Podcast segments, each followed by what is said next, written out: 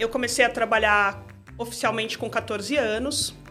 É, mas já trabalhava desde antes, então sempre fazendo ali o que a gente chamava de bico na época. A gente, como assim, como profissional, a gente começar a entender de que forma que a gente pode também propor novas soluções para facilitar de fato a vida das pessoas é, que precisam ali realizar seus pagamentos de formas mais simplificadas. Porque até então eu não tinha letramento racial, né? E aí quando uhum. você fala de de um programa de aceleração para a carreira de pessoas negras, um programa muito específico, uma ação afirmativa. É, eu queria entender se, de fato, eu também me encaixaria dentro daquele programa.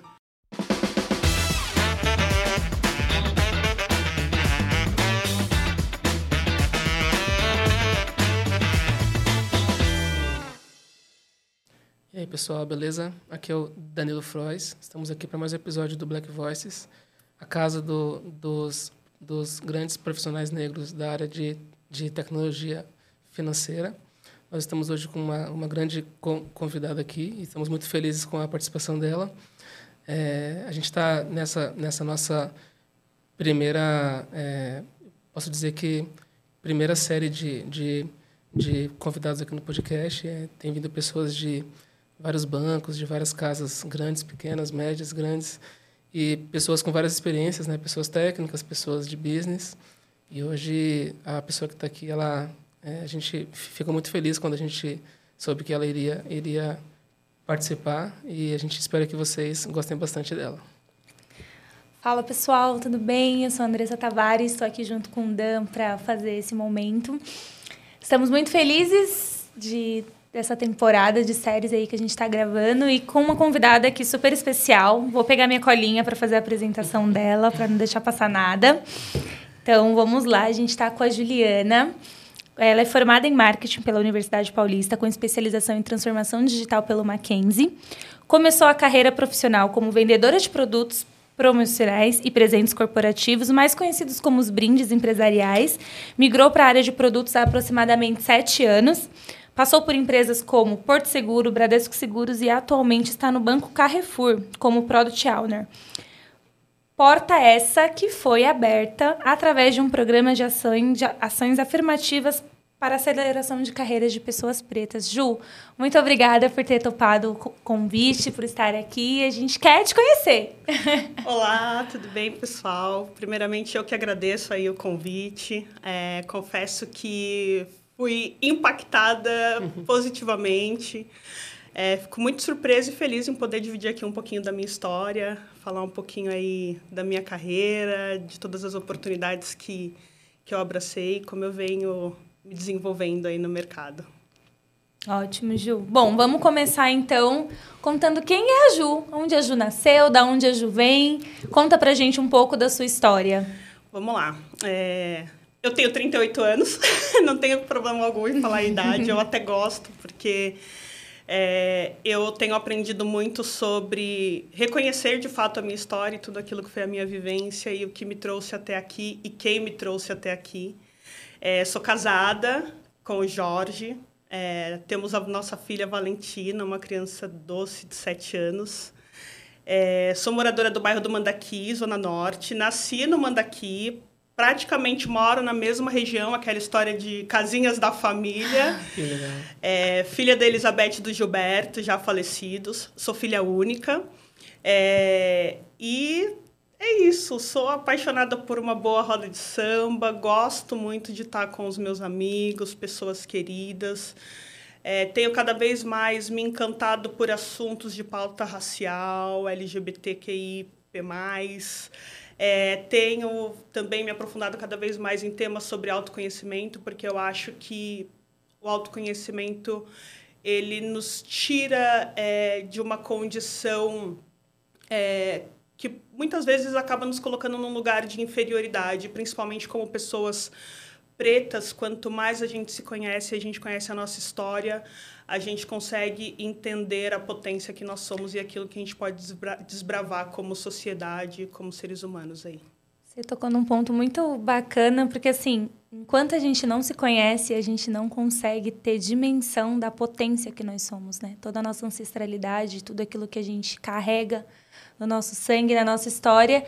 Muitas das vezes a gente, eu olho assim e falo, cara, por que, que eu não sabia disso antes? Por que, que eu não me, me, me entendi, não me descobri antes? E, e, e esse movimento é justamente, a gente está aqui justamente para abrir caminhos, né? Para continuar aí perpetuando e mostrando, dando voz, falando, vem, que é possível, que o caminho está aí, né? Existe espaço, né? Exato.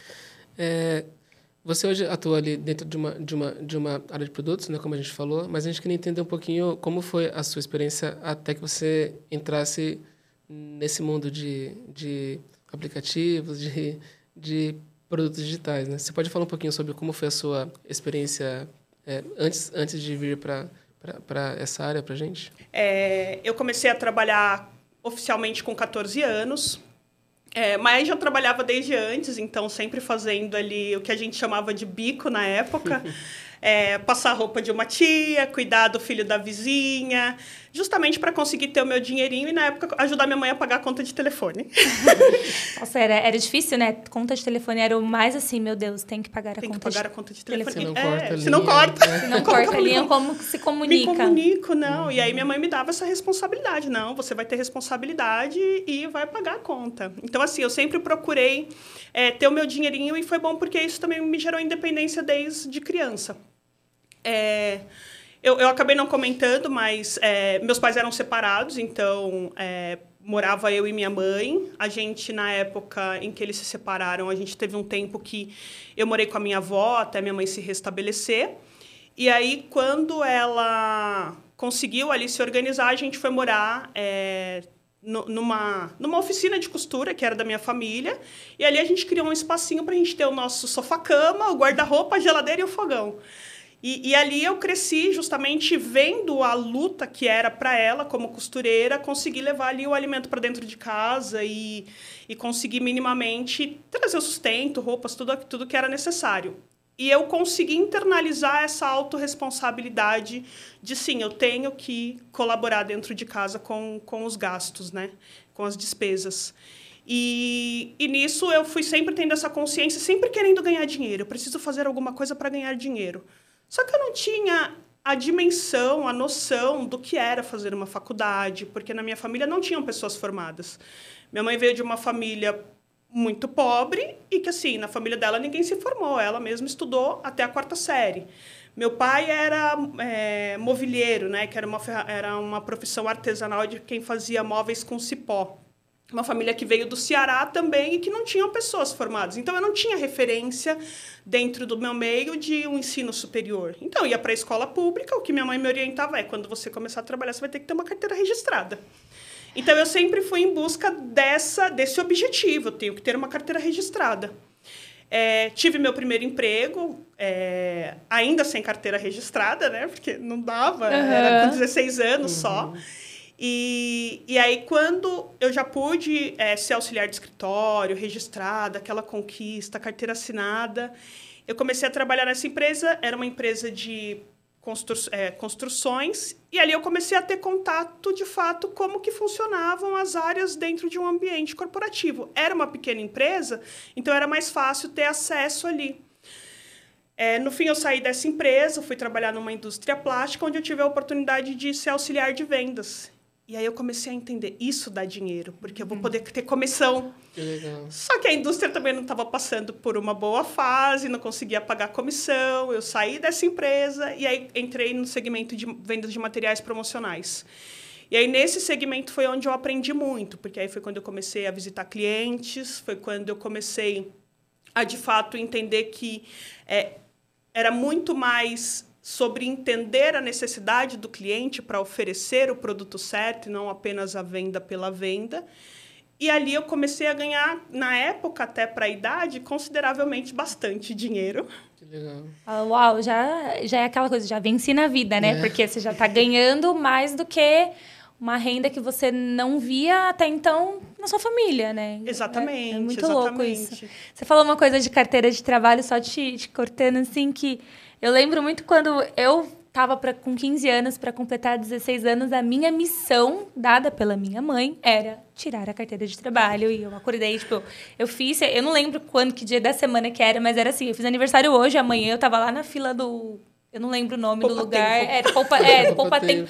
Mas na época, é, tinha um, um, posto que não, eu não cheguei, não chegou a ser não Poupa Tempo. Era um posto de atendimento de trabalho. Eu acho que é CASP que chama o nome. E, e aí fui lá, fiquei na fila e voltei para casa com a carteira de trabalho. Então, assim, era tipo. Missão Uma dada. Conquista, é, né? Conquista, assim, meu Deus, né? uma carteira de trabalho. E, e, Ju, nesse momento, quando que você olhou e falou assim, é, agora eu vou fazer uma faculdade? Como que foi esse processo de escolha? Do então, curso também, né? É. é Por que marketing? Foi, é, eu vou, eu vou chegar no marketing, mas eu vou trazer um pouquinho do antes. Tá bom. Como eu não tinha a visão e a importância, e nem o sonho, eu não vislumbrava um sonho de carreira, porque para mim não fazia sentido, eu só precisava ganhar dinheiro e ter uma carteira de trabalho registrada. Sonho de uma profissão, ser bancária, é, ser médica, estava longe da minha realidade, não era para mim, aquilo não era para mim. É, e aí, nessa época, eu fui para uma igreja, me converti ao, ao cristianismo, é, comecei a frequentar uma igreja, e ali, mais ou menos com 19 anos para 20 anos, eu comecei a entender junto desse meio ali que eu estava, a importância de um curso superior. E aí comecei a resgatar, pera, na minha família eu tenho um tio que acabou se formando já mais velho, uhum. E do outro lado eu tenho uma prima que também se formou. Só que a gente não tinha muito contato, então eu também não tinha muito assim o estímulo, mas eu falava, não, já tem pessoas que fizeram faculdade na minha família. Isso obviamente já mais tarde. E vendo ali algumas pessoas com quem eu convivia dentro daquele ambiente religioso, eu falava, eu preciso de uma faculdade. Só que eu não sabia o que fazer. O velho dilema, o que fazer? Exato. Então, o que fazer? Vou fazer administração. Uhum. Fui, me matriculei, comecei a fazer administração. Só que aí a agenda de administração da faculdade estava conflitando com a minha atuação na igreja, porque eu ia para a igreja todos os dias, eu trabalhava na igreja, eu tinha um compromisso. E eu acho importante até trazer esse ponto, porque dependendo de quem é a tua referência, é, você pode se, des se desconectar cada vez mais de você. E naquele ambiente que eu estava inserida, eu tinha referências que não tinham relação nenhuma com a minha história, com quem eu era. E eu fui buscar um aconselhamento, porque se eu estava na igreja, eu tinha um compromisso ali com a divindade, com Deus. Como que eu vou estudar? não dava. E aí a uhum. orientação que eu tive foi: tranque a faculdade uhum. e continue servindo o ministério, Uau. porque o teu chamado é maior do que a tua própria vida. Uhum. E ali eu confesso que eu entendi que eu estava fazendo certo. Sim. Porque eu tive uma orientação de um líder religioso, vou continuar. Fui, tranquei e continuei diariamente na igreja tal. Fiquei ali mais ou menos por cinco anos, conheci meu esposo. E aí nos casamos, saímos da igreja. É, e foi quando eu voltei a resgatar esse sonho, porque se tornou um sonho. Eu queria uma formação superior. Eu queria conhecer novas possibilidades que somente um, um diploma, de certa forma, iria me proporcionar. Sim. E aí foi quando eu fui olhar a grade ali e atuando no segmento de presentes corporativos, tinha muita conexão com marketing uhum. e vendas. Uhum. Eu falei, eu acho que esse vai ser o caminho, porque está atrelado de certa forma com o que eu já faço. E aí eu optei pela, pela, pela faculdade de marketing. Bacana, nossa. Foi um, um, baita, um, um baita processo, né? De ter que sair ali de um curso que, que você achou que era a sua cara, né? Para outro, depois de cinco anos, né? Você falou. Cinco anos. Muito tempo, né? Cinco anos. E esse tempo todo eu tinha alguns conflitos, porque por mais que eu estava ali, ok, estava feliz, atuando no ministério, me relacionando com diversas pessoas, é, aprendi muito ali também, é, na convivência com o diverso. E eu acho que isso que é muito legal, a gente sair das bolhas, uhum. explorar é, os ambientes. Obviamente que antes eu não tinha consciência. Hoje eu olho para trás e falo, Meu isso Deus. me proporcionou é, viver dessa outra forma, ter outras experiências, fazer algumas conexões. Talvez se eu não tivesse ido para a igreja, eu não ia ter a dimensão da importância de um curso superior, porque ali eu tive hum, contato com pessoas que já eram formadas e que falavam das suas experiências, pessoas bem empregadas. É... E aí, quando eu fui fazer marketing, Aí foi quando eu falei, não é só ganhar dinheiro. Tem muito a ser explorado aqui dentro. Tem um mundo, né? Tem um mundo. E aí eu optei por é, abandonar a carreira de consultora comercial. Eu falei, eu vou buscar algo dentro de alguma empresa maior, vou colocar currículo no mercado, vou me desafiar. Aí já estava casada, conversei com meu marido. Falei, tipo, aquela conversa, você segura as pontas. as coisas vão apertar um pouco, você segura as pontas. Ele falou, não, vai, vai se desafiar e a gente se vira aqui. E aí fui, comecei a procurar emprego, foi quando eu cheguei na Porto Seguro. Fui contratada na Porto Seguro por uma agência, é, entrei como terceira. E aí, lá na Porto, eu, eu comecei a entender a dimensão que era o mercado corporativo de fato e todas as possibilidades e oportunidades que existem. Não sei se para você foi isso, mas para mim, quando no primeiro emprego, eu tive um choque, porque eu falava, nossa, empresas são grandes, mas você não tem a dimensão do quão grande é uma empresa quando você é muito novo, né? Sim.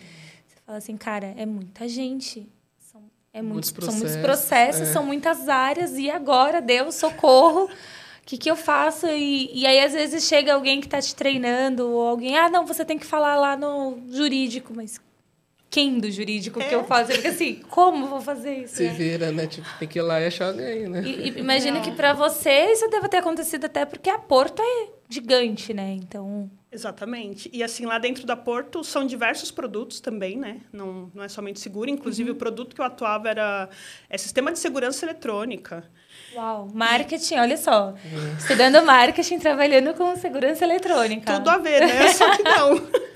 e lá eu tinha entrado como assistente comercial. Passei a ganhar menos do que eu ganhava como vendedora, porque eu deixei de ter comissionamento. Comissão.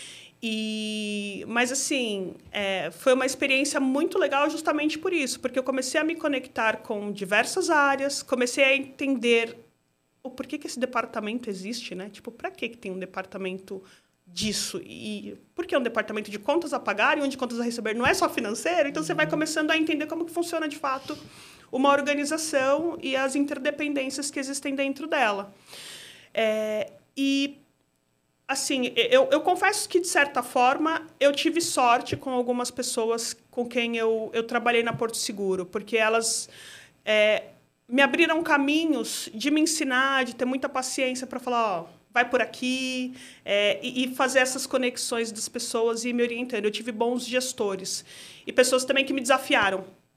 Pessoas que olharam o meu potencial e falaram, ó, você vai fazer isso daqui e qualquer dificuldade você me procura, mas eu confio em você. E, obviamente, sempre com muito frio na barriga. sempre. Morrendo. É, a sabotadora gritando. Não, não, não, não tenho certo. capacidade, não. Síndrome da impostora Síndrome latente. Da... Exatamente. dando escândalo, né? E ansiedade lá em cima. Mas isso eu acho que acontece muito porque a gente... Porque falta para a gente ter alguns símbolos, né? Ver outras pessoas que acabaram passando por esse processo e que deram certo. Hoje a gente tem, tem, tem bastante pessoas, a gente tem, tem aqui o, o, esse, esse podcast que a, a, a, gente pode ver vários casos, mas sei lá, eu quando, era, quando eu tinha 16 anos, 20 anos, era muito raro achar alguém que eu olhasse e falasse, eu quero ter uma, uma experiência como aquela pessoa teve, um cargo como aquela pessoa teve. E Exato. isso faz com que a gente tenha medo de dar errado mesmo, né? Porque quando e a gente vai lá é só a gente, parece, né? É isso. E, e, as pessoas que a gente olhava e falava, poxa, essa pessoa tem uma carreira legal, ela não teve a mesma exper é, experiência de vida e ela não veio do mesmo lugar que a gente. Então, os privilégios não são os mesmos. Não né? são. Então, você, você fala, cara, como que eu chego lá igual fulano, mas fulano teve um, uma outra bagagem. Eu não, tô, não vou chegar. Como você faz, não, não né? tem, você não sabe. O acesso à informação é aquilo que você falou, né? Você não, não vislumbrava universidade, como faz, como que entra e, e tipo, como que é. O que, não... que, é o vestibular? Porque, exato, porque os nossos pais, eles não passaram por esse processo, eles não tiveram oportunidade, então eles não sabem como instruir. Diferente hoje, você tem uma filha e você vai falar. Você fala, ó, oh, tem programas assim, assado, você, existe uma coisa que se chama intercâmbio, existe uma coisa que se chama... Bolsa. Né? Então, você consegue ter uma bolsa, você consegue estudar em faculdades pagas com uma bolsa. Então, é, é uma coisa que a gente não tinha acesso, né? E aí você olha e, e você não ter referências. Se a gente está falando de 10 anos atrás, Exatamente. Faz muita, faz muita. Não ter referência faz muita diferença. Faz né? muita diferença. E, e eu acho que, mesmo tendo todo esse apoio é, das pessoas com quem eu trabalhei, eu sempre me senti inferior. E justamente pelo que você comentou, é, eu não fiz essa faculdade, eu não tenho esse nível de inglês, eu não tenho esse background. Eu trabalhava numa pequena empresa e hoje eu estou aqui numa empresa como a Porto Seguro. É, eu nunca vou chegar num nível, é, nunca vou chegar numa cadeira de liderança, por exemplo. Então, não era algo que era- na verdade, era algo que eu nem acabava desejando, porque eu não me sentia capaz Capaz. justamente porque não era o meu lugar. E quando eu olhava ao meu redor, não tinha dos meus ali. Então, é justamente É quem que é minha referência? Então, não, não, não condiz. E aí tem um detalhe que é, eu venho, inclusive, refletindo e que faz toda a diferença, né? Porque eu acabava me comparando muito. E eu acho que quando você se compara e vai de encontro ao que eu comentei sobre a questão do autoconhecimento, é, você não permite se explorar o teu potencial. Então, por que, que eu tenho que fazer igual àquela pessoa? Por que, que eu tenho que ser igual? Por que, que tem que ser daquele jeito? Por que, que não pode ser da forma que, que eu posso entregar, da forma que eu posso fazer? Óbvio que respeitando tudo aquilo que lhe é solicitado. Mas por que, que eu não tenho que me comportar dessa forma? Então, é, eu tive uma experiência recente, depois eu vou falar um pouquinho mais sobre ela, mas que hoje para mim é muito latente, que é sobre olhar para minha vida, para minha trajetória, é, por aquilo que me falta, entender que isso de fato é, faz com que eu seja uma pessoa potente. Porque muitas vezes a gente quer se comparar com pessoas que tiveram outra condição de vida e que sempre tiveram muita facilidade. Mas se eu olho para a minha história e falo, nossa, olha a jornada que eu construí, olha as coisas que eu já passei, as É incrível, dificuldades né? que eu já enfrentei, a resiliência que eu tive que ter e como eu fui me reconstruindo e me desenvolvendo e me desafiando e acreditando, mesmo sem ter consciência, é uma questão de sobrevivência. Porque, de certa forma, é sobreviver nesse meio. Como que, como que você faz para sobreviver, para estar? Então, sem contar a autocobrança. Porque a gente sempre tem que. A gente, na verdade, assim, a gente acredita que a gente tem que fazer mais, que a gente tem que fazer além. Se provar, né, o tempo todo. Exatamente. Só que isso a gente só vê depois que passa, né? Porque Depois que enquanto a gente passa. tá ali, a gente tá, fa- tá ali sempre se cobrando. Quebrando a cabeça, né, né? sofrendo. Fazendo vi- Tendo que pagar 20 horas por terapia. dia de trabalho. Exato, terapia, vida. Salva a gente, né? Ju, na, na Porto Seguro você ficou então nessa parte de segurança e teve mais alguma outra área que você atuou? Você ficou o período, você ficou o quê? Uns três anos Na lá, né? Porto Seguro foi aproximadamente cinco anos. Cinco anos. Quase cinco anos. Quase cinco Quatro- anos. É, beirou cinco anos. Eu fiquei só dentro da, da parte de proteção e monitoramento mesmo, ali, de segurança eletrônica. É, como eu comentei, eu tinha entrado como assistente comercial, depois se tornou uma área de produto, que foi quando os Hum. desafios de fato vieram. E aí lá é, foi quando eu tive o primeiro contato com agilidade. Então tava, estavam se criando as squads, tribos, metodologias ágeis, os frameworks. E aí eu olhava aquilo e falava, nossa, eu quero, eu quero, eu quero experimentar. Como assim? Eu posso errar? Não, pera, não é que você pode errar. Você vai aprender também errando. Tipo, não sabe, ah, vou fazer de qualquer jeito e vou errar. Não, não é isso. Porque tem muito essa coisa do... Será que se eu errar, como que eu vou ser vista, né? Incompetente? Ainda mais sendo uma mulher preta, eu não podia errar. Então, como assim eu, eu vou poder aprender, é, fazer diferente, é, construir junto, visão de time? Então, assim, para mim foi muito encantador esse modelo de trabalho. E aí eu tive a oportunidade de atuar como PO numa squad que estava iniciando também e entregamos alguns projetos que na metodologia antiga não saía do papel.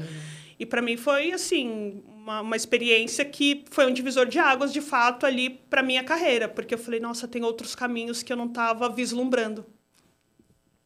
E qual foi, assim, o, o, o- esse primeiro contato com o ágil, que se você lembra de alguma ferramenta, algum framework que você bateu o olho e falou: Caraca, meu, que legal, isso legal. Isso muda o meu dia a dia no trabalho. Tem alguma coisa que você lembra, assim, que você. Eu lembro do Scrum e Kanban, Kanban. que são os principais. Uhum. Hoje eu Eles ainda tô né? com eles, mas assim, é, Te marcou, né? me marcou, me marcou principalmente por conseguir ter visibilidade e dar visibilidade de tudo que estava acontecendo. E, e principalmente é, o conceito ali de MVP. Você conseguir entregar um pequeno produto ali, uma, uma pequena parte do produto, um produto é, que, que seja funcional, e você conseguir testar, colocar na mão do cliente, aprender com o produto funcionando e começar a fazer incrementos de melhoria.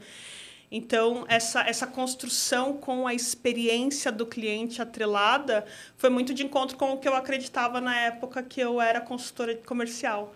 É, o que, que meu cliente quer? O que, que ele precisa? Qual que é o feedback que eu tenho aqui?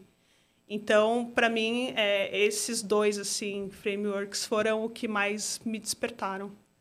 Muito bom, Kanban. né? Sempre salva a gente. Salva! Eu uso Não, é, fazer a gestão visual é uma coisa que antes você não tinha, né? Então ficava difícil de você mostrar que você estava fazendo alguma coisa, que você tinha um monte de coisa ainda para fazer e que você já tinha feito muitas coisas. Exato! E aí só chegava trabalho, só chegava cobrança, e se fala, cara, mas eu tenho aqui uma fila que hoje a gente chama de backlog. Famoso. Mas, né, mas assim, e, e as pessoas começaram a entender, e a própria, as próprias lideranças, né, de que estavam acostumadas com modelos tradicionais, oriundos lá da Revolução Industrial, que você fala assim, cara, mudou. E aí eles olhavam e muita resistência, né, obviamente, porque o, eu nasci assim, eu cresci assim, a síndrome de Gabriela. Ela é forte nos, nas empresas, mas quando você começa a ter esses contatos e você vê que um Kanban, um Scrum, você pode aplicar não só em banco, né? Não. Você trabalha numa seguradora com segurança e você consegue usar o ágil, você consegue fazer uma, o squad, você consegue rodar um produto sem ser ali de, de uma área não tão, vamos colocar assim, não tão específica de produto, que né, mais falada aí no mercado. Você consegue rodar e falar, ah, não é um aplicativo somente.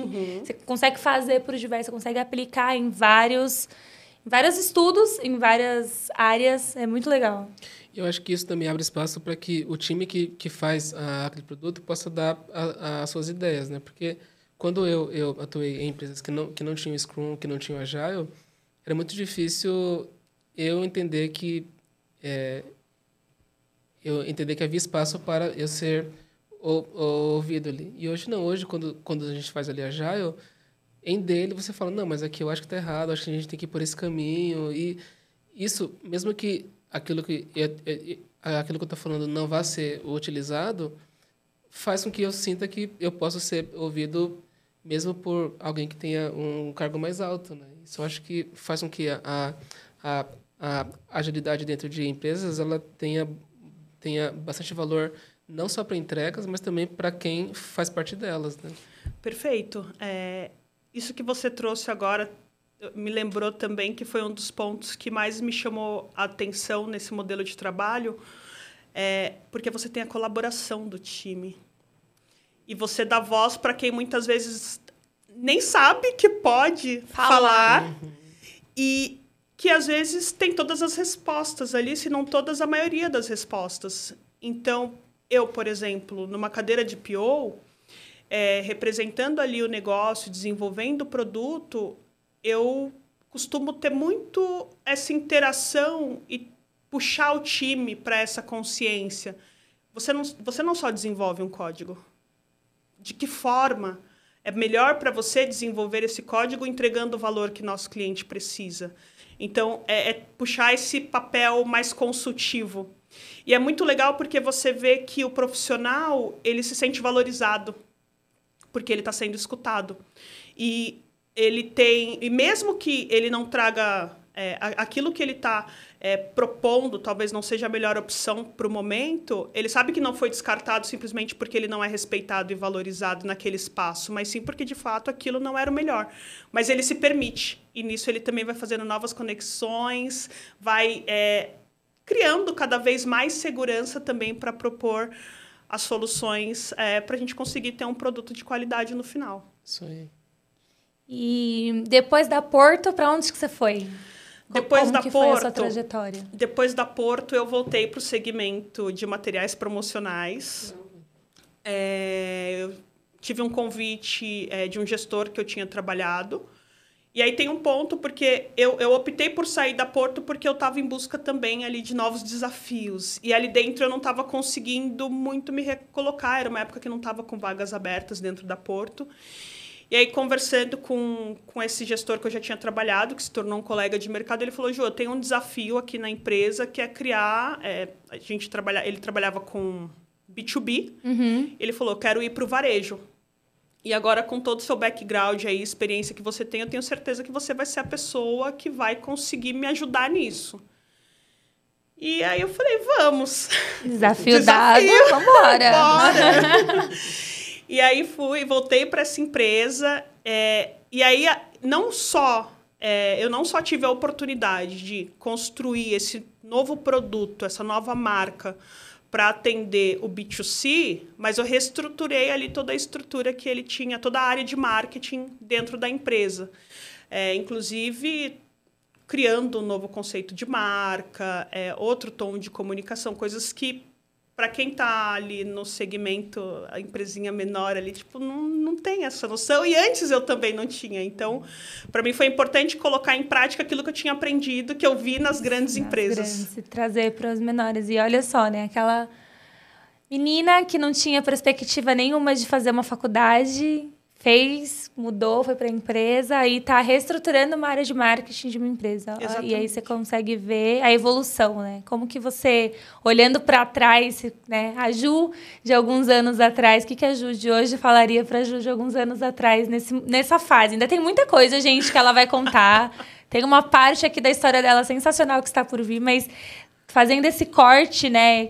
Que, poxa, você ser convidado de novo por uma pessoa que você já trabalhou, mostra e prova a eficiência do seu trabalho. Porque se a pessoa trabalhou contigo, aí você saiu por motivos e te convida de novo, você fala, poxa, que, que, que reconhecimento, né? Que forma legal de você falar, fiz um bom trampo, tá tudo.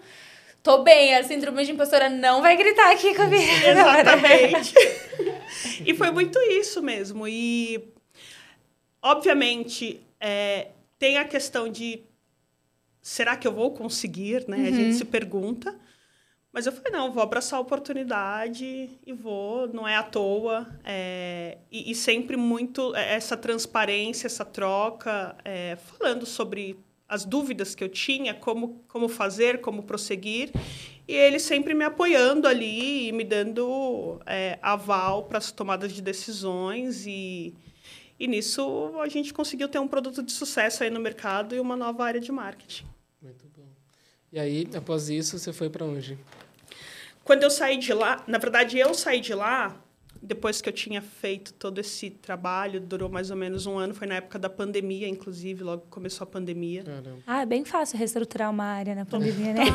De casa. Total. E sem contar que os desafios eram muito maiores, porque quando você fala de um presente corporativo, numa época em que as empresas estão passando por crise, o mercado está em crise por conta de uma pandemia que a gente não sabe o que vai acontecer, quem que vai priorizar a compra do produto Pô, promocional? Não, não compra brinde, né? Porque não tem É. festa. Não tem festa, não tem evento, não tinha os eventos mais Verdade, corporativos. Eu acho que depois que teve, teve uma certa virada, porque eu vi que várias empresas, elas meio que estavam enviando algumas cestas para casa e coisas para porque era, era a forma dela ter um vínculo, né? Porque a gente estava tava, tava ali 100%, 100, 100 de casa. Então, você você perde todas aquelas ações que tinham ali, né? De, de, tá, de ter um, um happy hour ou, ou ah, alguma coisa assim. E aí eu lembro que lá no finalzinho, acho que 2021, que aí foi ter ah, alguns brindes vindo, vindo, vindo ali para casa, né? Mas Indo assim, correio, Foi no né? final, É. foi, foi já pro finalzinho. E sem contar também o lançamento dos famosos kits corporativos, E que esse- começaram a ser criados pelas empresas. Sim, o Welcome Kit, né? Exatamente. Kit de boa-vinda. Aí vai a mochila com notebook, com squeeze. Então, assim, é, essas empresas também tiveram que se reinventar, né?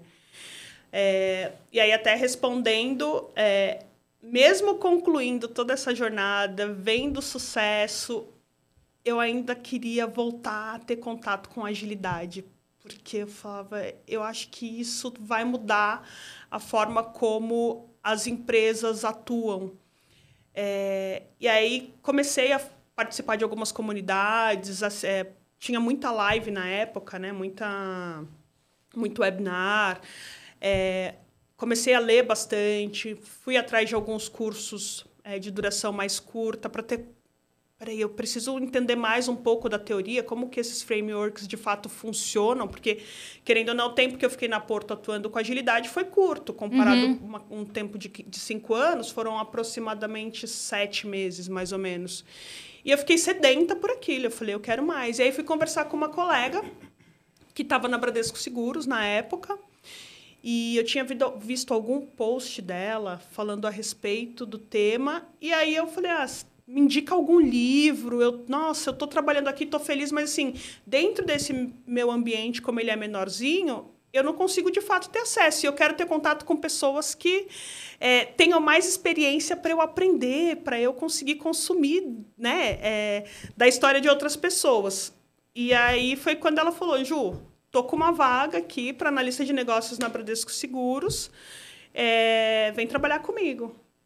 E aí eu falei, como assim, vem trabalhar comigo na Bradesco Seguros? tipo, fazer o quê? Ela falou assim, é dentro de uma célula, porque lá na, na Bradesco eles não chamam squad, né? É dentro de uma célula, tem o PO, e aí você vai trabalhar junto com o PO no papel de analista de negócios, mas é basicamente o mesmo tipo de atividade. É priorizar backlog, escrever história, entender a necessidade de negócio, negociar com os stakeholders, levar ali é, a proposta para o time, discutir com o time. E aí eu aceitei. E aí foi quando eu fui para Bradesco Seguros. E lá foi onde eu tive, de fato, contato com agilidade mesmo, raiz, né? raiz, raiz. Muito então, contato com dev, muito time técnico. Contato. Como que foi isso para você? Uma pessoa de marketing, é importante isso, gente. importante esse assunto, porque aqui a gente tem muito o tema de, de tecnologia, de inovação, mercado financeiro e como que alguém né, que é formado em marketing, que tem uma veia comercial, comercial. de venda, que gosta... Como que é falar com o time técnico, né? Cara, muito sofrido. É difícil, né? Porque eles têm ali toda aquela língua deles, né? Própria, né? E, aí... e, e era dialeto, muito né? engraçado, né? porque chegava nas dailies e aí cada um tava falando ali do que estava fazendo, porque obviamente eu tive um, um tempo ainda de me ambientalizar, uhum. né, para depois de fato começar a, a exercer o papel ali na prática. Eu observava aquilo e falava, gente, é muita informação, é muita informação, eu não vou conseguir, eu não vou conseguir ir home office, porque na Porto a gente estava presencial, então era mais fácil a comunicação. E a estrutura também era menor. Então, assim, você conseguia sentar ali do lado da pessoa, você tirava uma dúvida, ali era mais prático. Estava no comecinho, então os ritos também não eram frequentes. Já é, no online, não, você tinha agenda ali. Agora a gente está entrando na sala da daily. E eu ouvia a galera falando, eu falava, gente, o que, que é um endpoint? o que, que é uma API? Payload. Pay, payload. Eu, eu, sabe assim? Aí eu ia para Alguém Google. traduz, né? Google, o que é isso? Aí eu ia buscando informação para minimamente conseguir entender é, o que eles estavam falando. E aí ao longo dos dias fui entendendo quais eram os projetos que eu ia, que eu ia tocar. É, eu atuei numa célula é, muito específica ali, de, que era um canal do corretor, então a gente cuidava do portal do corretor. E a gente tinha interação com todos os produtos da Bradesco Seguros, porque os produtos precisavam ter a, é, a sua página dentro, dentro do portal do corretor. Então, para mim, era muito legal quando eu ia conversar com um analista de negócios do produto seguro automóvel. A, gente, a, a comunicação era fácil. Entendia tudo, né? Tudo. Sabia qual era a necessidade dele, porque ele queria aquilo qual valor que entregar para o corretor, porque a gente tinha que priorizar dentro. A gente trabalhava com, com PI Planning, por que, eu tinha que priorizar aquilo dentro daquele quarter? Então, a negociação, né, tinha os indicadores, eu conseguia entender facilmente. Ou então, quando ia para uma cerimônia é, de design thinking, Tipo, muito legal. Cliente no centro, ouvir cliente, Post-it, informação aê, no- vambora, É. vamos cocriar. Exatamente. Nossa, incrível. Mas como que eu levo isso para o time de desenvolvimento? Como, como é que a gente pega aquilo que a gente quer né, e executar, mas e joga isso para um, um termo técnico, né? Isso é algo bem difícil mesmo. Eu tive uma, uma, uma experiência um pouco próxima disso, porque quando eu eu atuei ah, ali no Bradesco, eu fui para eu, eu sempre fui técnico, mas lá eu fui para ter uma uma uma uma atividade em um time de business. E aí foi uma Foi o experiência inverso, né? é, e foi algo eu, eu não vou dizer que foi difícil, mas foi, foi uma experiência muito boa de ah, aprendizado, né? De entender como que a gente pega as métricas técnicas que a gente tem de código e traz isso para um time de produtos. Então lá ainda foi uma experiência boa porque eu tive que trazer toda aquela bagagem técnica e tive que dar uma cara para ela em termos de em termos de business, de, de metas, de como a gente atinge um, um, um objetivo utilizando código. Só que eu acho que para quem sai de um time de business pra, para um time Nossa. técnico é mega difícil, porque Eu várias vezes já joguei no Google curso para iniciantes. não tem, né? Porque falava, gente, eu preciso de alguma coisa, porque eu sofro, eu não consigo. E aí, no começo, com o tempo, você vai se adaptando, você vai aprendendo, né? os coleguinhas vão ensinando, eles vão traduzindo. Você fala, não, pera, volta. Traduz aqui que eu não entendi o que vocês falaram, volta. Vamos falar o português, porque é a linguagem técnica. Mas é, eu já procurei, porque assim, é, não, para quem é de negócio, você fica um pouco confuso. E, e quem é de TI, TI com TI se falando, é Nossa, é lindo. É uma sinergia. assim. é, uma coisa flui, você olha e ele vai falando e a tela vai mostrando e o aplicativo vai surgindo, você fala, ó, funcionou. Exatamente. Olha, faz um insert no banco de dados. O que, que, que insert no banco de... Tipo, do que, que eles estão... Eu não entendia. E aí, quando eu ia levar alguma informação ou tirar alguma dúvida, eu ficava, será que câmeras fechadas? Eles estão rindo de mim. Deve não abre muita câmera, né? É, eu pensava, eles, eu falei alguma besteira e eles estão rindo de mim, não é possível. Isso, obviamente, bem no comecinho. E aí, eu fui também aprendendo. Então, eu puxava lá o nosso tech lead. Eu falava, me ajuda, eu preciso entender aqui qual é a melhor forma de eu trazer as informações para o time, para a gente construir junto. Então, boas práticas de história, como escrever bem uma história. Pegava os modelos, ó, esse daqui é o modelo ideal, o time entende, como traduzir. E aí, eu comecei a criar mais ou menos um meu modelo de trabalho. E chamar o pessoal. Tá fazendo sentido? Vocês entenderam? Tô com dúvida aqui, isso daqui tá certo, tem que ajustar. Então eu, comecei a ter mais troca. Por mais que eu não entendesse os termos técnicos, eu pensava, eu tô falando com seres humanos. então vamos humanizar mesmo, vamos humanizar este ambiente. E, e também é, deixei evidente ali as dificuldades que eu tinha e era muito legal ver o, o, o desejo genuíno da galera querendo me ajudar e explicando. E aí eu fui aprendendo e a gente foi começando a ter interações muito mais fluidas. É, eu conseguia também trazer muito resultado daquilo que era a entrega do time, é, o como aquilo impactava o negócio, é, as pesquisas de NPS, para eles verem valor que eles não estavam e entender que eles não estavam de fato só construindo um código, mas como que aquilo refletia na mão do usuário final. E aí eles se sentiam já super envolvidos, então assim foi uma experiência muito legal. É, na Bradesco eu aprendi muito porque as práticas mesmo de agilidade é, eu, eu, vi funcionar ali na, na estrutura de digital, na tribo de digital que eu atuei. Então era atualização frequente. Você via a teoria e a prática, eu né? via a teoria e a prática.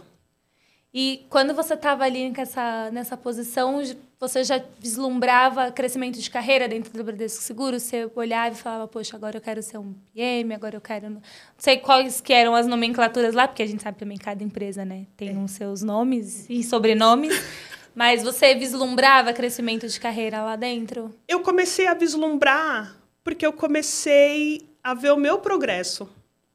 Então, conforme é, as entregas iam acontecendo, eu, comecei, eu comecei a ser inseridas em algumas reuniões.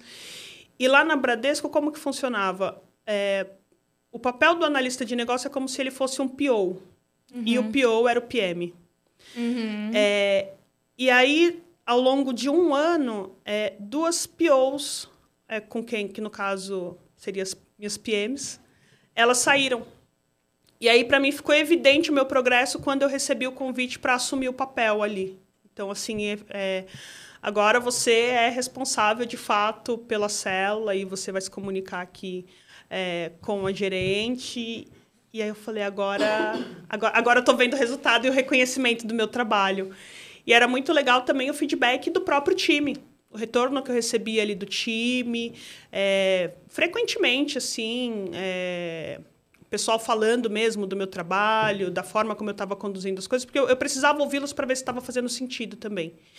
E aí foi quando eu comecei a entender que é, fazia que eu poderia traçar de fato ali um plano de carreira, é. que eu poderia ascender profissionalmente, é, mesmo ainda me comparando e principalmente dentro de uma Bradesco Seguros, que você Sim. tem profissionais com um baita background ali e você um fala. Currículo de acadêmico, né? Exatamente. Fora de série, FGV e todos os outros. E eu, tinha, e eu tinha feito marketing na Unip ainda. Ainda não sabia que especialização que eu queria fazer.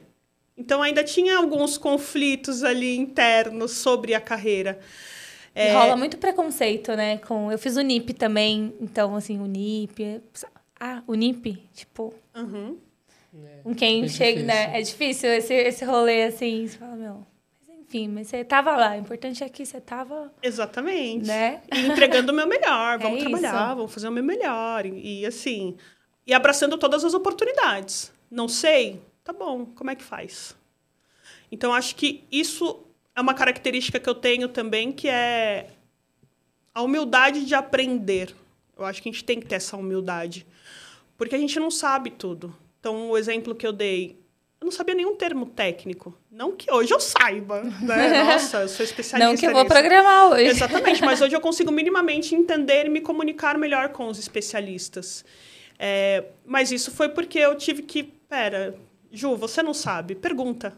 Pergunta porque, de fato, você vai ter pessoas ali quando você demonstrar é, que você tem interesse em aprender, você vai ter a pessoa que vai te apoiar.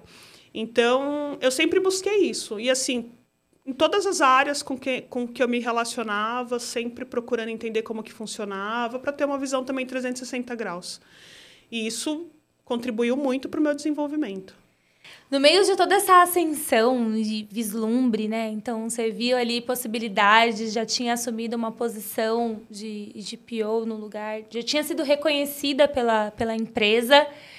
Você resolve sair, né? Então a gente quer muito ouvir essa parte da sua história, que foi através desse pedaço que nós chegamos até você. Conta pra gente, mulher, o que, que aconteceu, o que, que aconteceu na tua vida, que você, que você, por onde você soube, o que, que aconteceu que fez você pensar diferente, tomar uma grande decisão. Vamos lá. É, ali na Bradesco eu já estava no nível de senioridade, né? Então, assim, eu já estava com grandes desafios, uma posição ali é, bem desafiadora. E aí eu recebi um convite é, para participar de um processo seletivo no Grupo Carrefour, é, em um programa de trainee para aceleração de carreira de pessoas negras. E eu falava, não, não trainee, aceleração de carreira de pessoas negras, no grupo Carrefour, não, não faz sentido.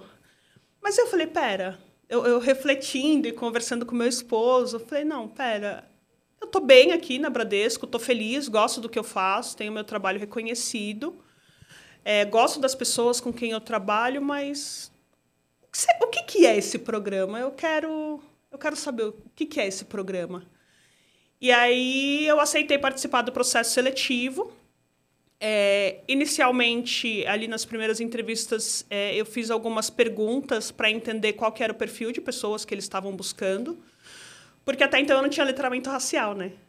E aí, quando uhum. você fala de, de um programa de aceleração para a carreira de pessoas negras, um programa muito específico, uma ação afirmativa, é, eu queria entender se, de fato, eu também me encaixaria dentro daquele programa. E aí eu, eu ficou evidente ali para mim que, na verdade, eles não estavam em busca de pessoas com letramento racial. Porque a proposta do programa também era desenvolver o letramento racial para esses profissionais. E aí isso brilhou, abrilhantou meus olhos. Porque anos antes, ali em meados de 2019, mais ou menos, foi quando eu comecei a me ver como uma pessoa negra. Aí você fala, como assim? Tipo, pera, mas você é, você é preta. Como você não sabe que você é preta? Algumas pessoas não conseguem entender, isso. Entender. Aham. É, e aí foi quando eu comecei a ter consciência, na verdade, do que o racismo representa dentro da nossa sociedade e o que a minha e o que eu já tinha vivido e tido e sido impactada pelo racismo. Então, o que é ser uma mulher negra no Brasil? O que é ser uma mulher negra numa sociedade estruturalmente racista? Peraí, como, como que é isso? Então, eu comecei a entender que muitas coisas a respeito da minha vida não era sobre a Juliana, Uhum. mas era sobre o que a face do racismo faz com que as pessoas, como as pessoas pretas faz com que as pessoas pretas se sintam inferiorizadas. E aí você começa a entender vários sentimentos que você teve ao longo da sua trajetória, né? Exatamente. Você começa a, a ver os perrengues que você fala, cara, tá aí, ó. Quando você tem esse entendimento, e essa consciência racial, se você se olha no espelho, você se entende, não você, vê, você não vê só o tom de pele, o que tem por trás do tom de pele, do cabelo.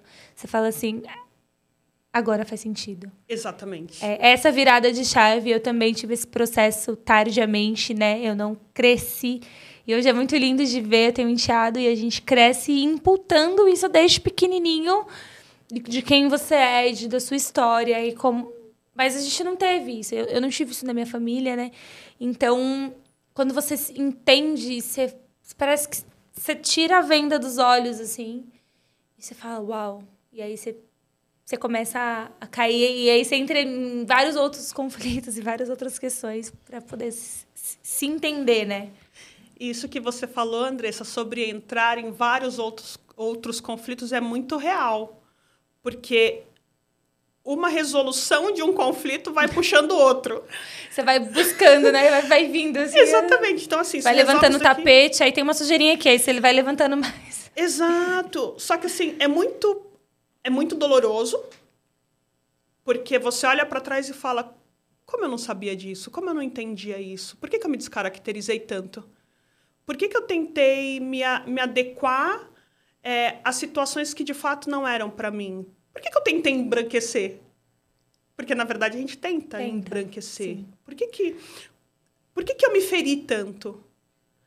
É, e aí eu comecei, ainda que muito superficialmente, ali em meados de 2019, a ter essa consciência. Eu falei, gente, eu sou preta.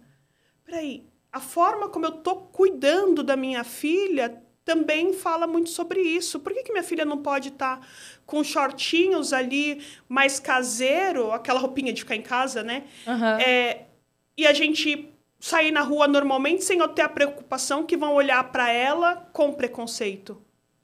Sendo que as crianças brancas, elas podem sair assim.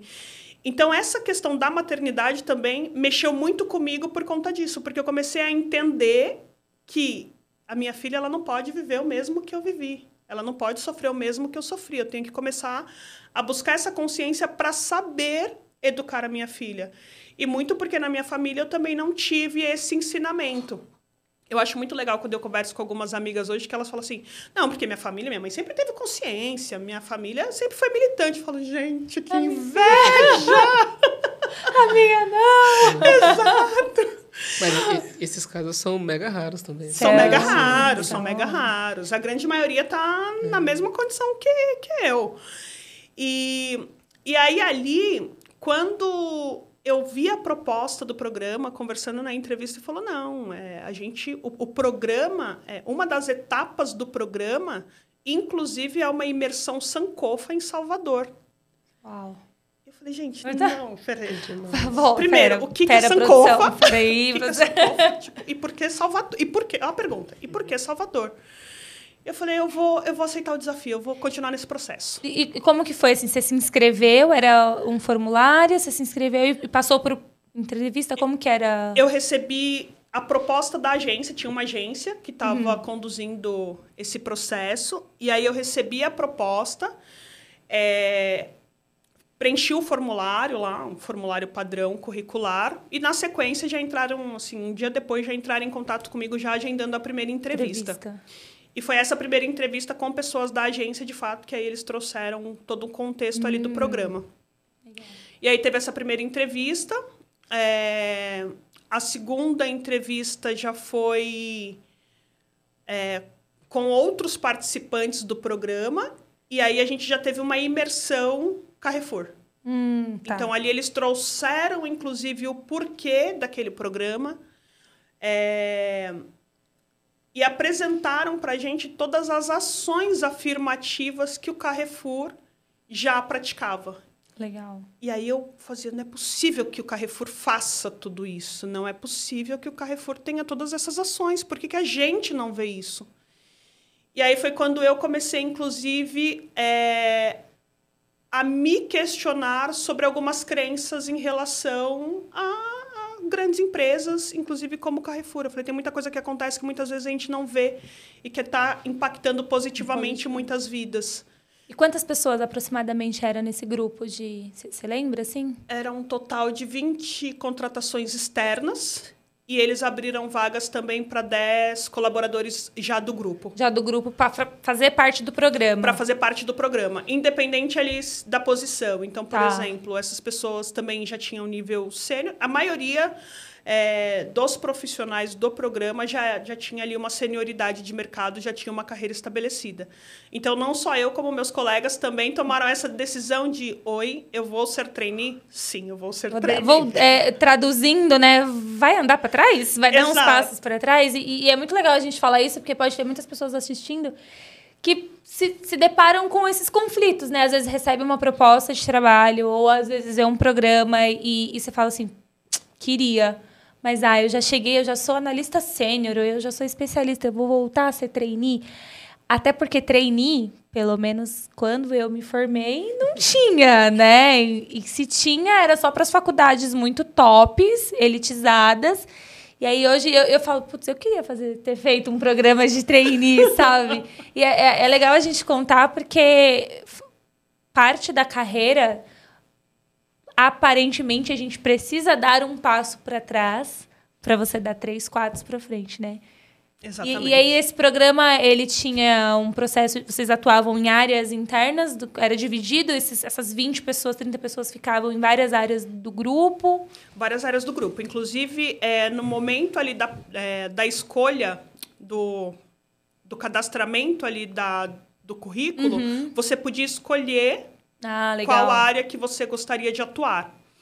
Então é como se fosse um processo normal de uhum. contratação, como um analista sênior, indo para uma cadeira específica ali dentro do seu core de atuação, mas sendo trainee, porque todo o processo do programa ele foi muito específico. Então, é, os cursos, é, toda a jornada ali de desenvolvimento, ela não foi naquele modelo mais tradicional que a gente conhece dos programas de mercado, que ah, você vai fazer um job rotation uhum. aqui dentro dessa, desses departamentos. Não, então é dentro da sua área, junto com a sua liderança, é, você já vai desempenhar o seu papel ali como analista, mas o programa vai te dar todo o subsídio, ferramentas e investir na tua carreira em cursos, capacitações para você é, obter mais conhecimento, inclusive conseguir aplicar aquilo no seu dia a dia. Legal. Financeiramente também você deu um passo para trás. um passo para trás. Aí, ó, aí você marca aquela conversa de novo com o marido e fala: então, Exato. olha, de, de novo. De novo. Vamos nós. Com, com um diferencial. Agora nós temos uma filha. com um fator que, assim, que né, para quem não tem ainda, gente, olha, gasta Bastante. Tem uns memes que falam assim: minha filha acha que eu sou a amiga rica dela. Não né? é? tá tudo bem. O meu enteado ele chega assim: quando pede alguma coisa, não, eu não tenho dinheiro. Mas passa no cartão Nossa, de crédito. É. Minha filha, esses dias, ela veio perguntar se ela podia ter um cartão. Ela veio perguntar se ela podia ter um cartão. Com sete anos, eu não. Como assim, tá louca? É que isso também para eles é meio estranho, né? Você passou o cartão ali, pronto, parece que tá pago já e. Ah, não tá vê ótimo. o dinheiro é. em papel, né? Em espécie, e fala, não, um cartão.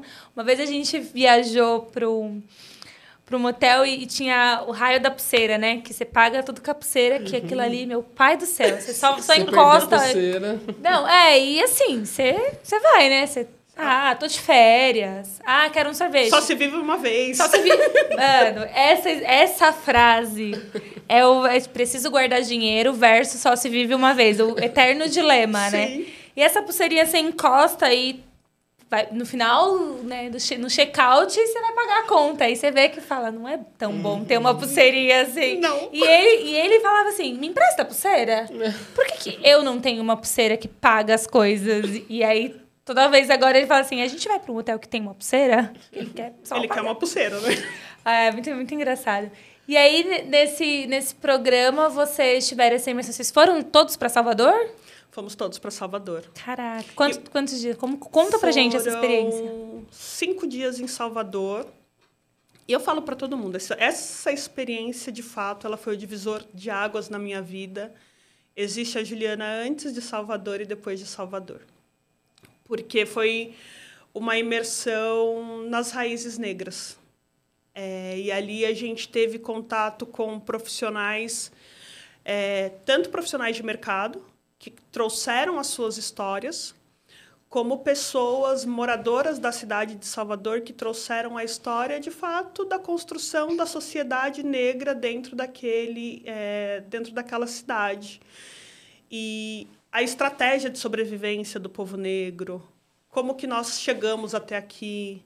Então trouxeram assim o compartilhamento ali das histórias. A gente conheceu o vovô do Ilê, do Uau. bloco Ilê Aie e, e lindo, assim, contar a forma como foi construída, é, co construído o bloco e o porquê foi construído.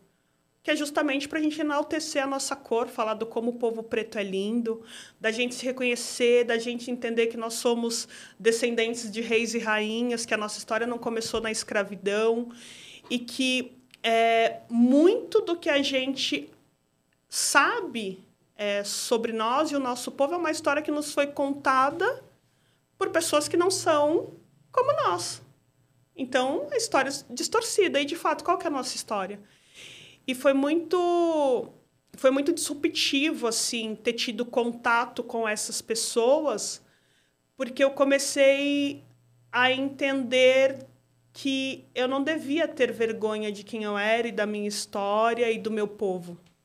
Porque por mais que é, eu não tivesse uma vergonha diretamente, eu tinha muitas dúvidas a respeito do nosso, da nossa história. Uhum. E ali foi onde, literalmente, as vendas dos meus olhos caíram.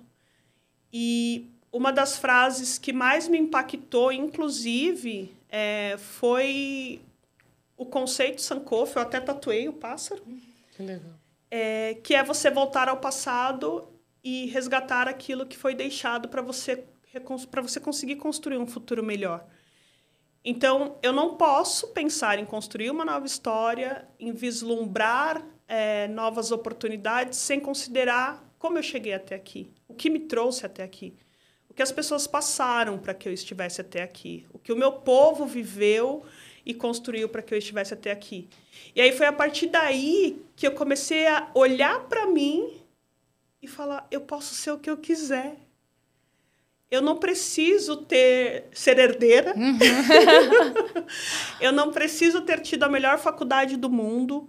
É, eu, eu, eu posso, assim como as outras pessoas que eu vejo e que eu sempre me comparei e que eu sempre acabei me inferiorizando ao me comparar. Uhum.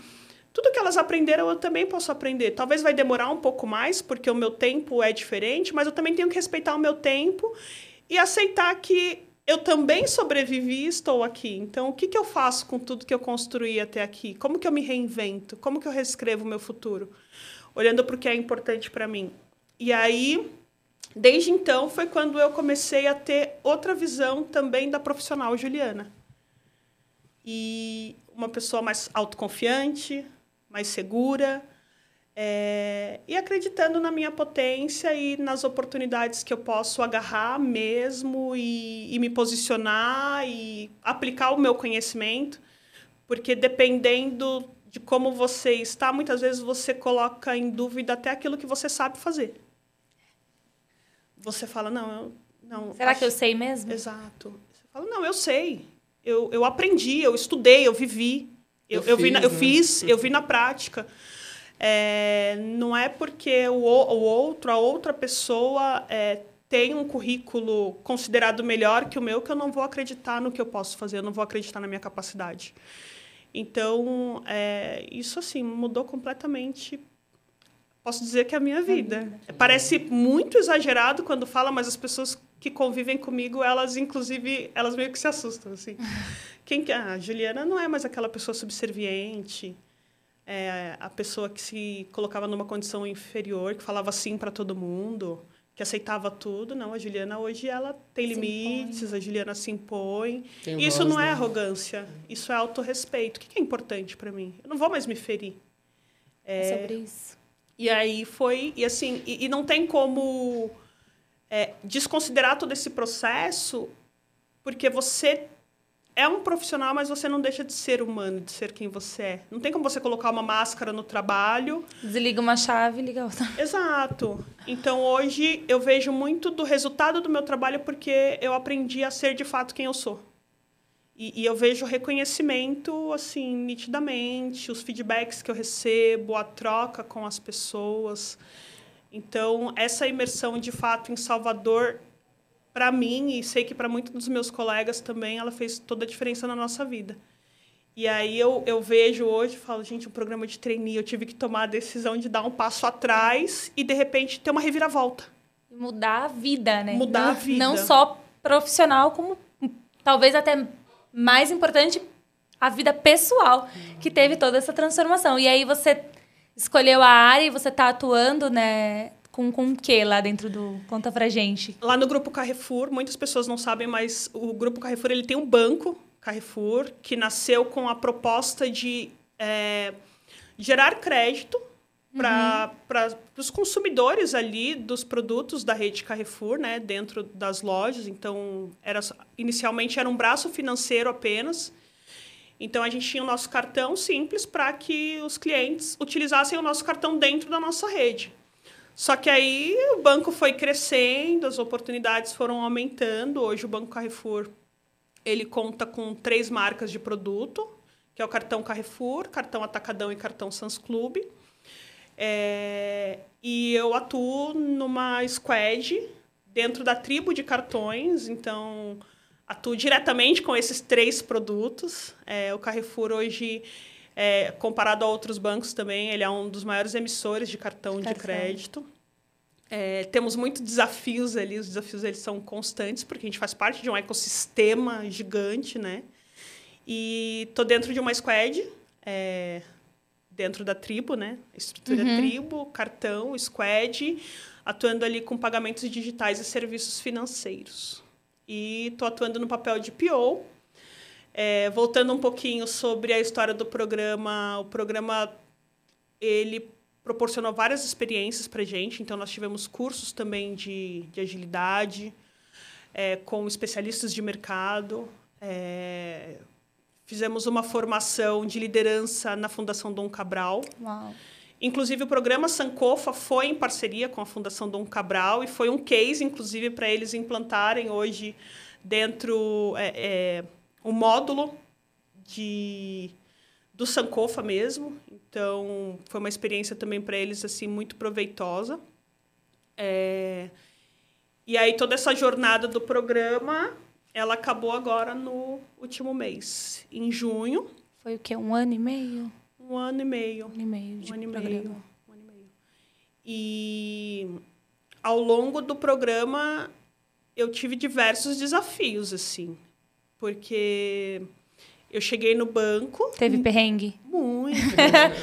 Tem que Produtos, contar a parte né? e, e assim, imagina, eu, eu tinha trabalhado já na Porto Seguro, na Bradesco Seguros, formado em marketing. Mesmo atuando ali diretamente com agilidade na área de produtos, é, era um segmento completamente novo. Mercado financeiro, banco. Gente, como que funciona o banco? Lidar com o dinheiro das pessoas. Exato. Como que funciona? Um cartão de crédito? Como que funciona? Nossa, meio de. Gente, meio de pagamento. É quatro partes. O que, que é isso? Então, assim, também tudo muito novo para mim. E sem contar que, quando você fala de um banco que pertence a um grupo varejista, você não pode desconsiderar o que o varejo faz, como que o varejo funciona. E eu cheguei no banco bem na fase de fusão com o grupo Big. Hum. E que impactou diretamente também o banco, porque a gente teve que fazer o lançamento de um cartão, que é o cartão Sans Club. Então, assim, foi muito desafiador. Eu entrei em diversas reuniões que falava, gente, como a gente vai lançar um produto em três meses? Com muita gente, né? Sempre aquelas Com causas muita gigantescas. gente, muita gente. E todo mundo especialista, né? e assim, eu sedenta e aprendendo tudo. E opa, eu vou me especializar. Eu não sei, eu vou aprender. E foi muito legal porque a, mi- a minha liderança, ela sempre me apoiou. E o tempo todo, Ju, ó, tá aqui o material, conteúdo, dúvida, ó, nessa reunião. E me chamava no, para, para- no paralelo. Estamos falando sobre isso, isso, isso. E sempre me embarcando e me desenvolvendo, investindo mesmo ali em mim. E, e eu comecei a retornar. Então, e justamente por, por ter tido esse processo de autoconhecimento, autoco es- estar mais autoconfiante, eu falei, não, é, eu vou também trazer aquilo que eu tenho de conhecimento das outras empre- empresas e aplicar. Então, foi uma junção. Então, eu pegava aquilo que era, de fato, a minha experiência e aplicava no meu dia a dia, junto com aquilo que eu estava aprendendo dentro do Banco Carrefour. E aí eu assumi grandes desafios, que foi a implantação do aplicativo do cartão Sans Club. Nunca tinha implantado um aplicativo. Como assim? Eu sou PO de uma squad de aplicativo e eu tenho que implantar um aplicativo em três meses. E, em paralelo, o meu principal projeto, que foi a implantação do Pix como meio de pagamento das faturas do cartão de crédito. Legal. E sem conhecimento do Pix, Ah, o que era um regulador produto aí, novo. Alô, Bacen? Alô, Bacen! Mas também tive pares, assim, dentro do banco que super me apoiaram, me ajudaram, inclusive, com essa parte de regulamentação junto ao Bacen. Trocas de conhecimento, grandes desafios, muito perrengue, implantações noturnas, produtos fora do ar, bug, sala de crise. Te é familiar alguma dessas situações? Já, já, eu, eu já fui pra várias, né? Mas agora eu tô. Eu tenho medo quando falo assim, ó, tem uma sala de crise ali pra você entrar. Meu Deus do céu. Antigamente eu era a dor pessoa na espinha, que né? você tem que abrir o código, olhar ali e falar, ó, aqui esse erro tá acontecendo porque isso, isso e aquilo. Faz tempo que eu não entro em uma, hein? Mas agora, sabe o que era mais legal? Assim, de verdade, hoje eu falo isso com muito prazer. Eu tava numa sala de crise e às vezes o código aberto na tela, assim, e a gente discutindo, o pessoal discutindo, e eu fazia a pergunta certa. Mas vocês viram esse Esse. ponto aqui do callback de determinado horário, quando impactou, e aí o arquiteto abria e falava: É, isso! Ah, isso é demais. Isso é Nossa, é sensacional! quase que ganhar na Mega Sena. Fala, Acertei os seis números. Maravilhoso. E, e assim, você falar, ou então, tipo, gente, ó, pera, antes de fazer isso, a gente tem que pensar que a gente pode prejudicar o tempo de processamento da outra API e a galera, às vezes, tão ansiosa para resolver o problema e você, como você não, não sabe detalhes do que tem que ser feito, você só se lembra dos impactos. E assim, você também trazer essa, esse conhecimento e o pessoal falar, é verdade, não tínhamos pensado nisso. Peraí, vamos buscar, vamos buscar outra solução. E, e isso foi muito por conta de toda essa jornada, toda essa trajetória aí que eu vivi até então.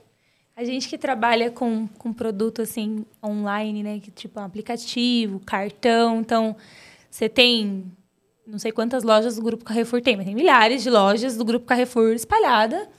Todo mundo vendendo cartão, todo mundo fazendo cartão, todo mundo passando o cartão, né? Então tem gente ali querendo fidelizar o cliente vendendo cartão, tem gente que está usando o cartão e aí fora do ar. Nossa. né?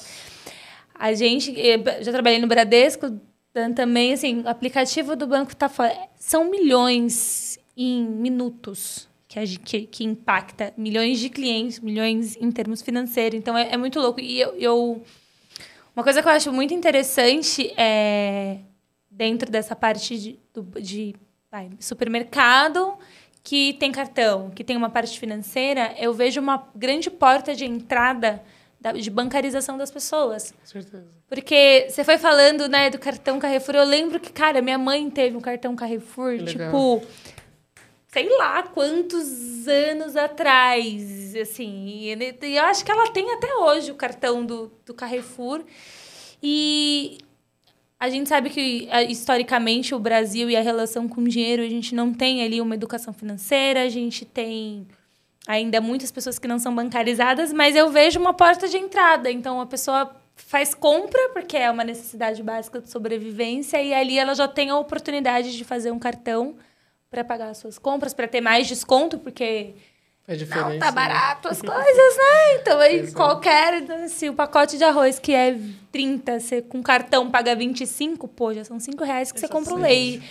É essa conta que no fique na hora ali que você tá que, que as pessoas fazem, que a gente faz, que o trabalhador faz. Então, é, é, eu acho muito legal essa, essa iniciativa mesmo do banco crescer, da, da, da empresa, do grupo crescer e falar assim: não, aqui a gente vai oferecer essas você, você vê isso, assim, também lá do, da, da população, né? Porque não sei se você tem algum número público para falar, mas é, é, muita gente, né, é que usa. Gente. É muita é gente muito... e, assim, um dos principais objetivos, de fato, como grupo Carrefour, inclusive, é conseguir chegar nessas famílias. Então, é entregar um produto saudável de qualidade, porque nós temos ali a, produtos de marca própria, e como banco é conseguir é, é, permitir, possibilitar que essas pessoas elas tenham crédito para ter acesso à alimentação. Alimento. Então, o principal objetivo, de fato, é esse. E, e um, um dos motivos que também me abrilhanta assim, os olhos e que eu sou muito feliz em trabalhar no Banco Carrefour é saber que a gente atende é, uma parte da população que não é atendida por outros bancos. É isso. E que, e que a gente, de certa forma, muda vidas e dá acesso porque tem pessoas que às vezes têm o desejo de comprar um produto eletrônico ali, por exemplo, que seja um smartphone melhor e com o nosso cartão ali dentro de uma nossa dentro de uma loja do grupo tem mais facilidade. E consegue parcelar, consegue ter acesso ao crédito que em outro lugar ele Sim, já não consegue, né? Exatamente. Muito bom. É, você falou que é, você fez aquela aquela especialização ali na Dom, Dom Cabral, né? Como foi essa, essa, essa experiência lá? Porque a gente sabe que existem algumas, algumas instituições que acaba sendo mais difícil que a gente entre e tal. Eu, eu fiz uma, uma Mackenzie como, como, como gra, gra, graduação, mas eu tive bolsa durante cinco, seis anos ali que eu fiz. E, só que quando, quando eu, fui, eu fui entrar ali, eu tinha... É, eu, eu, eu tentei a bolsa, só que aí eu, eu, eu, precisava vir com vários documentos, né? Aí eu fui só com acho que uns, uns 40% deles, aí eles não deram a bolsa, aí eu tive que fazer empréstimo para poder pagar e tal. Então a gente sabe que é uma coisa muito difícil, né? Aí eu queria saber como foi a, a sua experiência, porque eu, eu vi que você também é, entrou a, a ler no Mackenzie depois, seria mais para poder entender como foi a, experiência tanto ali como lá na Dom, Dom Cabral também. É, eu comecei a fazer a minha especialização no Mackenzie no final de 2021. Então, quando eu saí da Bradesco Seguros, eu, eu, eu já estava cursando. É, tive contato também com profissionais excelentes, professores incríveis, assim, é, que trouxeram muito da sua experiência prática. É, ali também eu era é, uma das únicas pessoas pretas em sala. Então, até, e, e, até por ter sido numa época anterior a, a, a, esse processo ali de Salvador, eu tinha alguns conflitos também, desconfortos. Uhum. É, às vezes não me posicionava em sala, não tirava algumas dúvidas, justamente para não ficar, não ficar exposta. É, mas foi uma experiência muito legal, agregou muito no meu currículo, eu consegui colocar muita coisa do que eu vi também no curso em prática. É, e principalmente porque quando a gente fala de transformação digital, normalmente as pessoas elas fazem uma associação à tecnologia. E a transformação digital ela vai muito além de tecnologia. É sobre, uhum. de fato, você trazer o ser humano para o centro, o cliente para o centro ali de tudo. É, e criando ambientes, inclusive, mais humanizados, porque é, não, por mais que a tecnologia ela tenha ali a sua potência, tem sempre o humano por trás. E eu aprendi muito essa linha que para mim fez muito sentido. Então, volto, não é só desenvolver um software. Uhum. Para quem que vai usar o software? né? É, não é só fazer um código ali e, putz, temos inteligência artificial. Quem está por trás disso? Então, é, foi um curso que me agregou muito e me agrega e que até hoje, assim, muito do que eu aprendi eu consigo aplicar no meu dia a dia de trabalho. É, e ter um diploma do Mackenzie, né? É, pra, é tipo, ah, eu tinha o um NIP. Não, agora eu tenho Mackenzie. Licença que eu tenho Mackenzie. É. para mim era assim, imagina, para quem não pensava, não, nem, não tinha noção do que era um curso superior, você no final conseguir concluir, concluir ali uma pós-graduação numa universidade renomada é uma baita conquista, né? Uma caramba, pra caramba. Aproveitando que a gente está falando de, de faculdade, e aí a gente vai encaminhando a nossa conversa, se a gente pudesse, ficaria horas e horas e horas e horas e horas trocando muitas ideias. Se a Ju não fizesse marketing, qual outra faculdade você faria assim hoje, com a, com a sua maturidade, que, que ou até vai fazer, né? A gente nunca sabe. Com outra, alguma outra profissão você gostaria de ter? Hoje eu faria psicologia ou filosofia. Olha só que legal. É, porque eu vejo justamente mais madura o quanto é, essa, essa ciência mesmo, tanto da psicologia e da filosofia, ela tem poder de mudar vidas. E, e eu amo tudo que é relacionado assim ao ser humano, Nossa. ao desenvolvimento humano, à história de pessoas. E, e se eu pudesse, e não significa que pode ser que, que não é. seja um desejo futuro, ainda é, que não seja para de repente exercer uma profissão, não sei o que, o que o futuro me aguarda, mas hoje eu já consigo me permitir é, desejar. Então, é o que eu falo sempre para o meu esposo, assim, quando a gente conversa e a gente fala sobre o futuro. Nunca é tarde. Nunca é tarde para nada. Vamos viver um dia de cada vez e da melhor forma possível e aproveitando as oportunidades e fazendo o que nos faz bem e o que a gente deseja. E, obviamente, a gente passa, procura sempre também passar isso para nossa filha. É, então, vai que no futuro. Vai aí... que, né? e, e, assim, eu não faria simplesmente. Importante ressaltar aqui a psicologia ou filosofia somente por fazer. Mas eu iria muito na linha da psicologia preta, filosofia africana, é, porque eu acho que é o que tem trazido. É, aberto portas uhum. e trazido consciência para o nosso povo. Então, eu falo por mim. É, acesso a esse tipo de conteúdo tem mudado dia a dia a minha vida. É, quando a gente fala da é, quando a gente fala de, de, de área de produtos, é uma coisa que é muito comum dentro dela, que é você ter vários vários vários frameworks diferentes, né, novos e tal. E aí eu queria saber quais são aqueles que você mais gosta, que você sempre usa, que você sempre confia que eles vão te dar insights bons.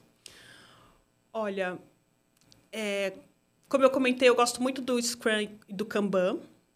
É, mas quando a gente fala, por exemplo, de uma estrutura maior, o Safe, para mim, ele é um framework que eu acho que agrega muito.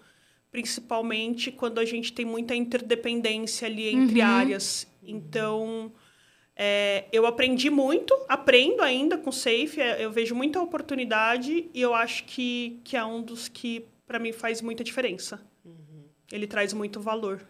E ele, ele te dá né, aquela ajuda para olhar né, para, para os próximos seis meses, um ano, né, você ter um plano ali. Né? Porque, às vezes, quando você atua sem ter algum framework que apoie nisso, né, fica difícil saber para onde ir. Para né? onde eu estou indo, né? Tipo, e aí? Exatamente. Uhum. Então, a gente consegue ter uma visão mais de roadmap ali a médio e longo prazo. Sim. E ainda falando dessa, dessa, dessa, dessa área de produto, a gente sabe que ela é uma área bastante que as coisas acontecem de um jeito muito rápido, né? Então a gente vê sempre aparecendo é, alguma nova alguma nova ideia que vai sendo utilizada por várias empresas e tal. Eu queria saber se você tem enxergado alguma coisa que está acontecendo a, é, dentro assim, do mercado e que você acha que as pessoas que estão ouvindo a gente elas devem ler mais sobre e tal. Olha, um tema que eu comecei a me aprofundar um pouco mais recentemente é Open Finance. Legal. Muito bom. Eu sei que aqui eu tô com uma especialista. É. Mas porque, de fato, é, é, eu acho que ele traz muitas oportunidades, principalmente para o cliente. E quando a gente consegue começar a entender os benefícios que isso gera para o produto em si, é, a, gente come, a gente começa a, a ter uma, uma outra visão de proposta de valor. Então, eu vou dar um exemplo. É, Hoje, o, produto, o principal produto, projeto que eu atuei foi o Pix como meio de pagamento da fatura. Uhum.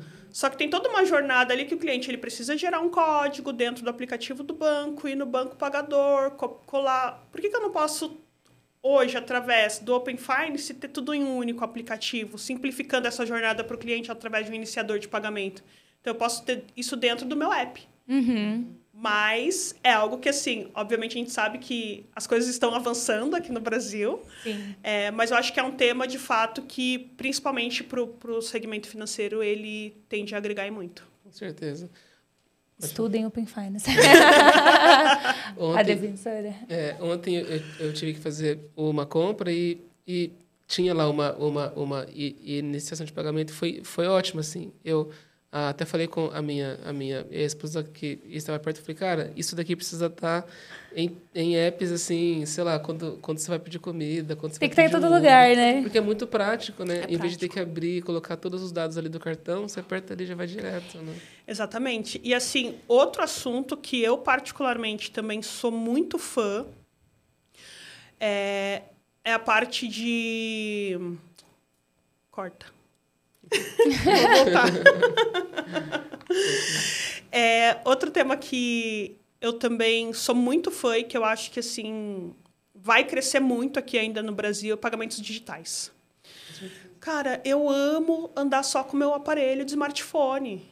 E eu vou fazer uma compra ali e eu pago através da wallet. Para que, que eu vou andar com cartão? Eu não preciso de um cartão Paulo, físico. Né? Em São Paulo ainda, né? O cartão é complicado. Eu, eu, vou, eu vou contratar um serviço de assinatura, um streaming que seja. Eu estou vendo ali no meu aplicativo do banco que o meu cartão está naquela, naquele marketplace, naquele e-commerce. Então, assim, é muito simples. É uma facilidade que eu acho que a população ainda não tem dimensão.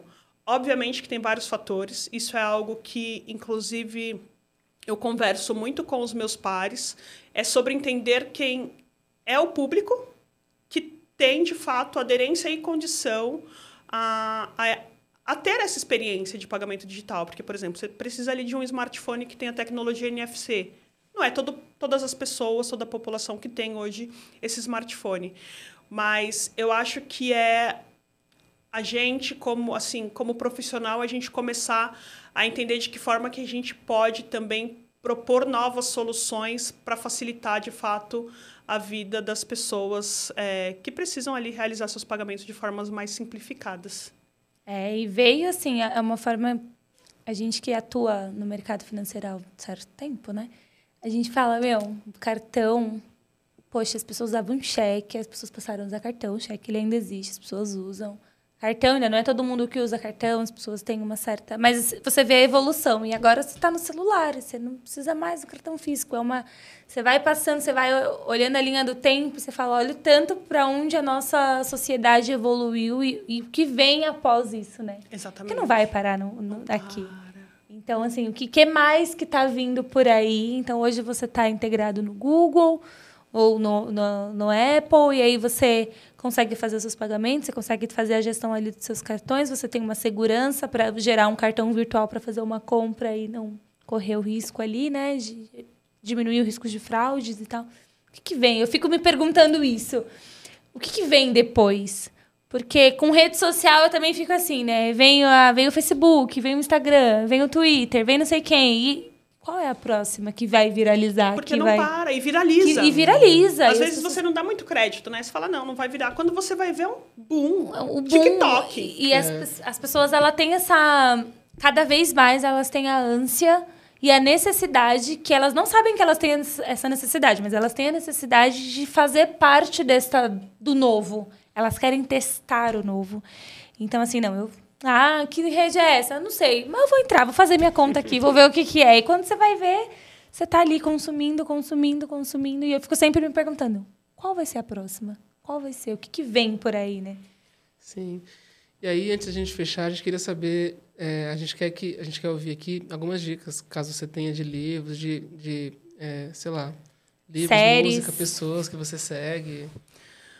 O que te inspira para inspirar outras pessoas? O que me inspira? Eu, eu gosto muito de. Pera, volta. é, essa aí é mais voltado, de fato, pro. Ah, O pessoal, assim, Pode ser é. geral. música que você gosta, coisas que. que Ah, você- gosto de ouvir fundo de quintal, gosto de assistir a série e tal. Não precisa ser só associado ao trabalho, assim. Tá bom. É, o que me inspira? O que me inspira é ver pessoas querendo impactar vidas. Inclusive, eu acho que a proposta aqui é, do Black Voices, é, ela é inspiradora. Porque não é só você olhar ali para dentro da sua casinha, mas é você entender de que forma que a minha voz, a minha experiência pode chegar na vida de outras pessoas. Então, assim, eu gosto muito de ouvir podcast com histórias diversas, diversas, assim, temas diversos, porque sempre tem algo a aprender. E foi o que eu comentei no início. Você sai da bolha, né? Você vai fazendo conexões com diversas histórias de vida. É... Para mim, eu acho que assuntos relacionados a autoconsciência, autoconhecimento, terapia é vida. Hashtag faça terapia. É, todos. e eu acho muito legal, por exemplo, esses projetos sociais que existem hoje para alcançar pessoas que não têm condições de fazer terapia. É, eu vejo muitos movimentos é, com profissionais e, e, cara, assim, eu admiro muito essas pessoas que estão se doando, estão doando vida, estão doando seu tempo ali para mudar a condição da vida de muitas famílias, né? É, e profissionais é, que querem disseminar conhecimento, profissionais que estão envolvidos em comunidades, profissionais que estão sempre dispostos ali a trazer a sua contribuição, a ensinar. Isso, para mim, é de fato muito inspirador. E eu me apego muito a essas pessoas, a essas experiências, e estou sempre ouvindo e vendo quanto a minha vida e minha carreira também é impactada. Maravilhoso. Ju, muito obrigada pelo seu tempo, por você ter topado o desafio, que acaba sendo um desafio, né? De, de, participar aqui com a gente. A gente ficou muito feliz de te receber, de conhecer a tua história, de te ouvir. A gente vai aqui para um momento final, a gente fala momento jabá, momento agradecimento, beijo mãe, beijo pai, sabe aquela coisa? então fica à vontade, se você quiser passar LinkedIn, se quiser página no Instagram, o que você quiser divulgar, se tiver também, a gente... Vagas, né? É, o que você quiser aí, ó, algum recado, fica à vontade, viu? Tá bom, primeiramente quero agradecer mais uma vez a oportunidade. É, confesso que nunca imaginei participar assim de um podcast é, e volto a dizer que acredito que assim como eu estou aqui eu pude chegar até aqui. Muitas outras pessoas têm é, condição de seguir aí uma jornada de construção é, abraçando os desafios enfrentando os medos é, não se conformando sendo inconformado mesmo indo em busca ali da realização de sonhos. Agradeço meu marido super Ô, companheiro, Jorge. É, eu acho que, assim, toda a nossa história, tudo que eu venho conquistando também é muito é, graças a ele, ao apoio que ele me dá, a paciência que ele tem comigo, principalmente naqueles dias difíceis. É, ele é um grande ouvinte, conselheiro, é um paizão também para nossa filha. Agradeço ela, que é uma criança super linda, Valentina que me inspira a ser cada dia uma pessoa melhor. E agradeço as pessoas que passaram na minha vida, líderes que eu tive, é, Rodrigo Herzog, Ana Julião, agora a atual Moniquinha, o Roger, o Limão, pessoas que é, acreditaram em mim e que nunca me olharam é, com preconceito, mas pessoas que olharam meu potencial e que colocaram desafios na minha mão, acreditando que eu tinha capacidade para para realizar. E é isso. Muito bom. Bom, obrigada, Ju. É isso, pessoal. Valeu. Muito obrigado aí por terem acompanhado a gente. Sigam as nossas, as nossas redes sociais, sigam também os outros podcasts aqui do grupo, né? Como o SOS Bacen, o Let's o Open, Let's Open e vários outros que a gente tem Let's hoje aqui. Né? Vem muita coisa boa por aí, muito conteúdo. É isso aí. Até mais. Até mais. Tchau, tchau.